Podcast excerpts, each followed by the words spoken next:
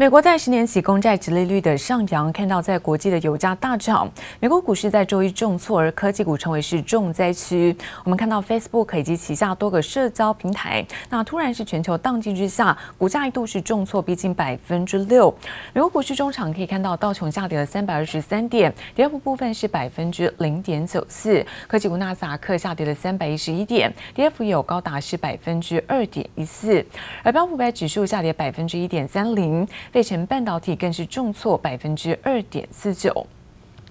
另外看到一下，在欧洲相关的消息，投资人关注是欧元区有在财长的会议可能会讨论是欧盟的经济复苏计划，同时也观察在通膨迹象，还有在中国恒大集团相关的债务问题。因此，在银行股、包括汽车股跟奢侈品股下跌之下，欧洲股市延续呢在上周的一个颓势，那么主要指数是震荡走低，而中场德国下跌是百分之零点七九，法国跌幅则是在百分之零点六一。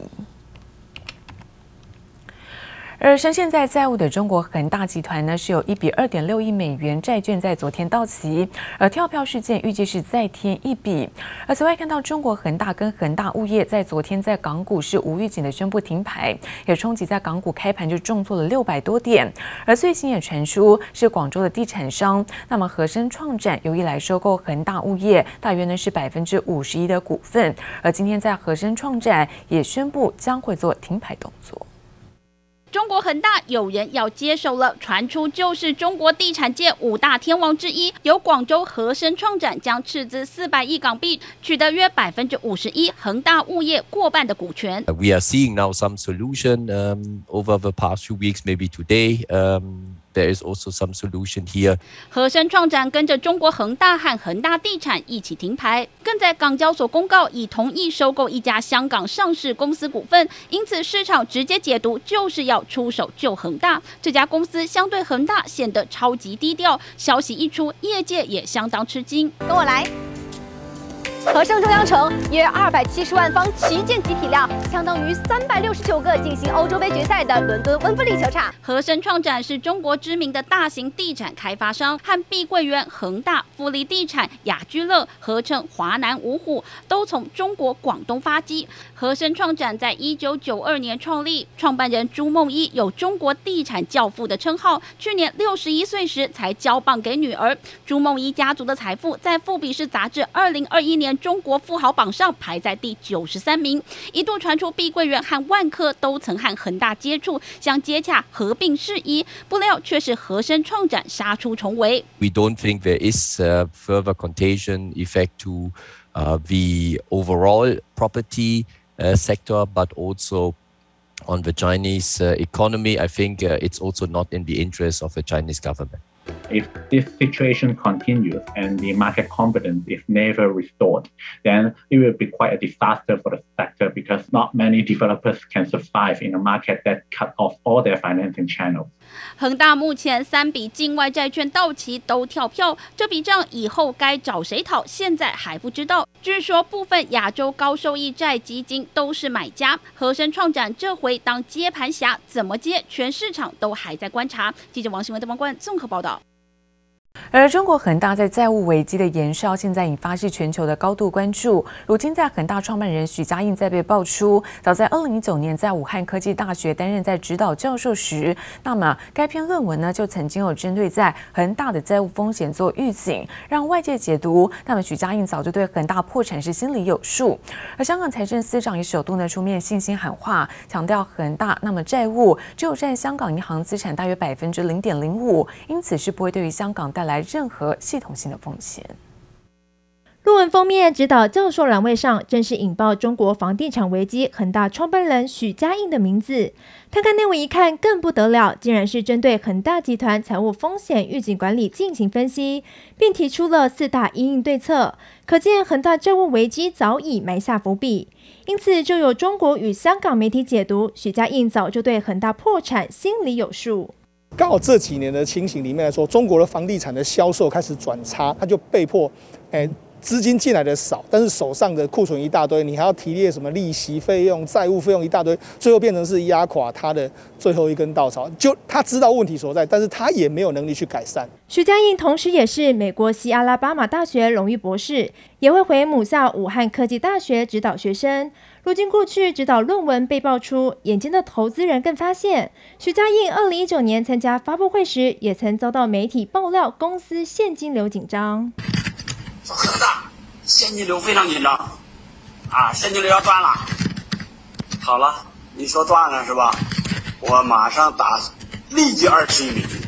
上到证券公司那个户上去买买债去了。所以说，我看可能我们这个二十亿美金往这个证券户上一放，看媒体再没有谁说我这个呃这个这个现金流紧张。出手阔绰与现在相比，让人不胜唏嘘。而恒大债务风暴也让香港财务司长首度出面信心喊话，表示恒大的债务风险只占银行体系百分之零点零五，仅一百四十亿港元，破险程度小，要外界不要过度紧张。恒大风暴不止牵动房市圈，连带金融市场也跟着胆战心惊，就看中国政府下一步动作能否让恒大再度起死回生。记者刘富慈、陈玉志台北采访报道。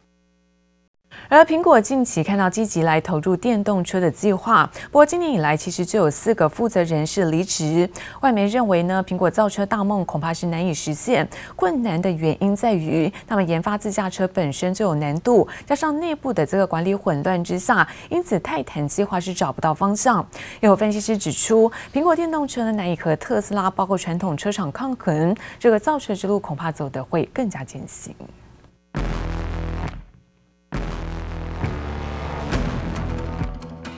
流线型车头设计加上半圆形全透明车顶，这充满科技感的外观是网友制作的 Apple Car 模拟动画。苹果电动车项目众所瞩目，不过造车团队仍是地震不断。苹果特殊专案副总道格菲尔德近期也转战福特，他在汽车领域经验丰富，曾任特斯拉高级工程副总裁。苹果过去对他寄予厚望，如今电动车计划再度面临考验。统计今年以来就有四位负责人跳槽离职。Almost a dozen top-level people have left the Apple Car project this year. This is not a good sign for any project, as top-level executives leaving a project in such a short period usually mean these executives don't see a good future in the project. 传出苹果电动车召开重大内部会议，知情人士透露，高阶主管坦诚团队将会进行重整，但是不会裁员。外媒因此认为，苹果造车大梦恐怕难以实现，原因在于三大问题。除了研发自驾车有一定的难度，如今内部管理混乱，面临人才出走、人心动荡，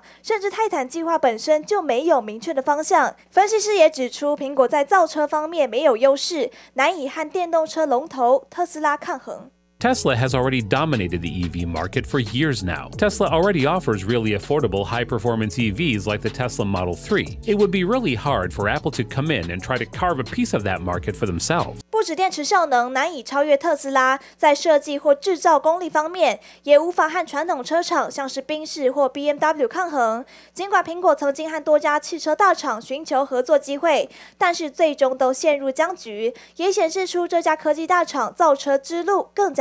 艰辛。记者综合报道。而货柜三雄昨天呢，股价持续的下探，而中场在长荣、阳明、万海都再吞一根跌停板。那么阳明甚至跌破了百元，来到九十七点二元。从筹码面出现了融券跟借券空单的聚集，也使得股价是充满卖压。而最近也传出了上海到美国的集齐运价，因为限电之下运价是出现腰斩。让分析师强调，那么第四季这个运价能不能够维持高档，看来还是充满变数。航运族群周一大跳水，货柜三雄再次遭到空方狙击，全数打入跌停。阳明甚至跌破百元大关，来到九十七点二元。就连 PTT 股票板上也被航运股洗版，因为上传的股民越来越多。统计截至十月一号，长荣股东数达五十一点三万人，万海股东也有十点九万人，阳明约三十八万人。整个航运族群来看的话，我认为它最主要还是在于说融资过高，哈，整个筹码是相当的凌乱的，哈，所以只要遇到了整个盘势这种所谓的呃信心的崩溃问题的话，它很容易形成这种短线的多杀多的情况。融券借券持续增加，观察上周五，长荣、阳明融券分别增加三千五百三十九张、八千零八十八张，万海小幅减少两百零九张。而借券卖出也分别多了一点零五万张、两千八百四十七张以及一千七百六十八张。中国大陆到美国之间的航运传出，因为限电导致制造业减缓，使航运价格大幅下跌。黄牛等投机人士不得不赶快卖出他们囤积的现有货柜。财新网报道，运往美西四十尺柜的即期运价，过去四天几乎腰斩，从一点五万美元跌到只剩八千美元。整个运价能不能维持在高水准的表现，其实我们会比较。是不是比较这个谨慎来看待？今年可能对航运族群会不会有一些什么哦财报上的利多啊？可是这些利多呢，它反而是变成这种筹码上面的这种恶性循环的一个情况。不过有亚系外资最新报告送暖，强调如果中国限电改善，运价将重启涨势。但航运股震荡，筹码依旧混乱，也让分析师建议逢高减码，不去追价。记者黄松镇台北采访报道。而社会与在台商回流，包括公共工程的需求推升，还有台积电将到高雄设厂的消息，使得在钢铁厂现在是乐开怀，而后续有机会可以获得在工料的商机，提供给钢构，包括工程营造等等服务。而另一方面，看到在建厂常会使用的 H 型钢，那么也开涨，随着第四季有施用钢的旺季到来，那么加上国际废钢价格在维持高档，预期包括的钢筋 H 型钢的后市都还有一些上涨空间。台积电强势进驻高雄，议题不断发酵。不止房市为衍生轰动，还带旺合作的钢铁厂，像是中钢构、春元及东和钢铁，更是凭借在地高雄的地缘优势，就地提供钢构、钢架供应链。而法人也看好后续的接单效应。台积电，我们是是有跟他合作的，决定权是在他们呐。我们只是会争取这个商机，这样子啊。中钢看台积电在高雄设厂，乐观其成。半导体厂积极扩厂，不止推升公共工程、营建等需求，也带动基础建设的工程用的钢筋 H 钢。而钢价更是从五月时的人民币五千五百元高点，甚至一度突破六千两百元。接下来六到九月则在五千到五千五百元震荡。而最新九月底十月初的报价则来到五千六百三十元，基价约为每公吨二点七五万元至二点。点七八万元台币，因为我们的原料那些钢板啊、H 型钢都都有都有垫高，所以我们相对的报价也也跟着垫高。啊，出货大概我们都是一万出头左右啦，一万多吨啦，一个月。我们的订单已经排到明年第三季的了。H 型钢它主要是用在钢构的一个部分，是在建厂的部分，盘价又是有持稳往上来走的话，是会有比较好的一个营收表现。中国的部分，它这个限电的一个状况，所以预期未来的话，H 型钢的价格应该是会就往上来走。随着第四季钢铁旺季到来，加上国际废钢价格稳固，预期钢筋 H 型钢的后市仍有上涨空间，渴望注意钢业稳步成长。记者唐在科三台北采访报道。而电竞市场看到持续的热络，来自于在研究机构 IDC 最新的报告显示，那么全球在电竞 PC 的年复合成长率达到呢是百分之四点八，而到了在二零二五年电竞 PC 的出货量上看是五千两百三十万台，而最主要的原因在于在新冠疫情爆发之前，那电竞商机呢是悄悄发酵，而现在疫情也加速在电竞市场的需求，因此预期未来将会稳健成长。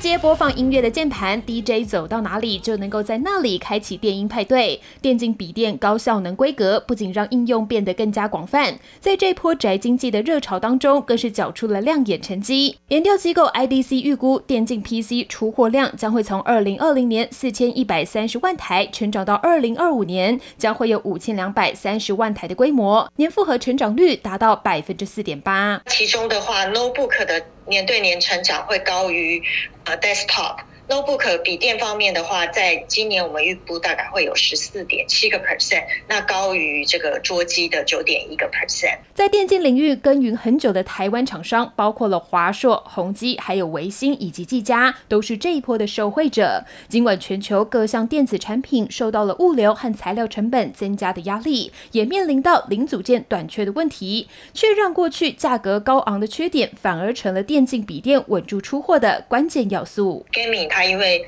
那个单价比较高，相对厂商利润也比较好，所以在整个缺货的状态下的话，他们持续会优先的供给在电竞笔电这一块，所以相对来讲，它的成长幅度也会比一般的笔电会高。IDC 预估今年整体的电竞 PC 出货将会达到四千六百万台，占整体 PC 市场三点四亿台当中的百分之十三点六。在全球疫情还没有全面缓解之前，这波宅经济将会持续的延烧。记者林思雨、万俊良台北报道。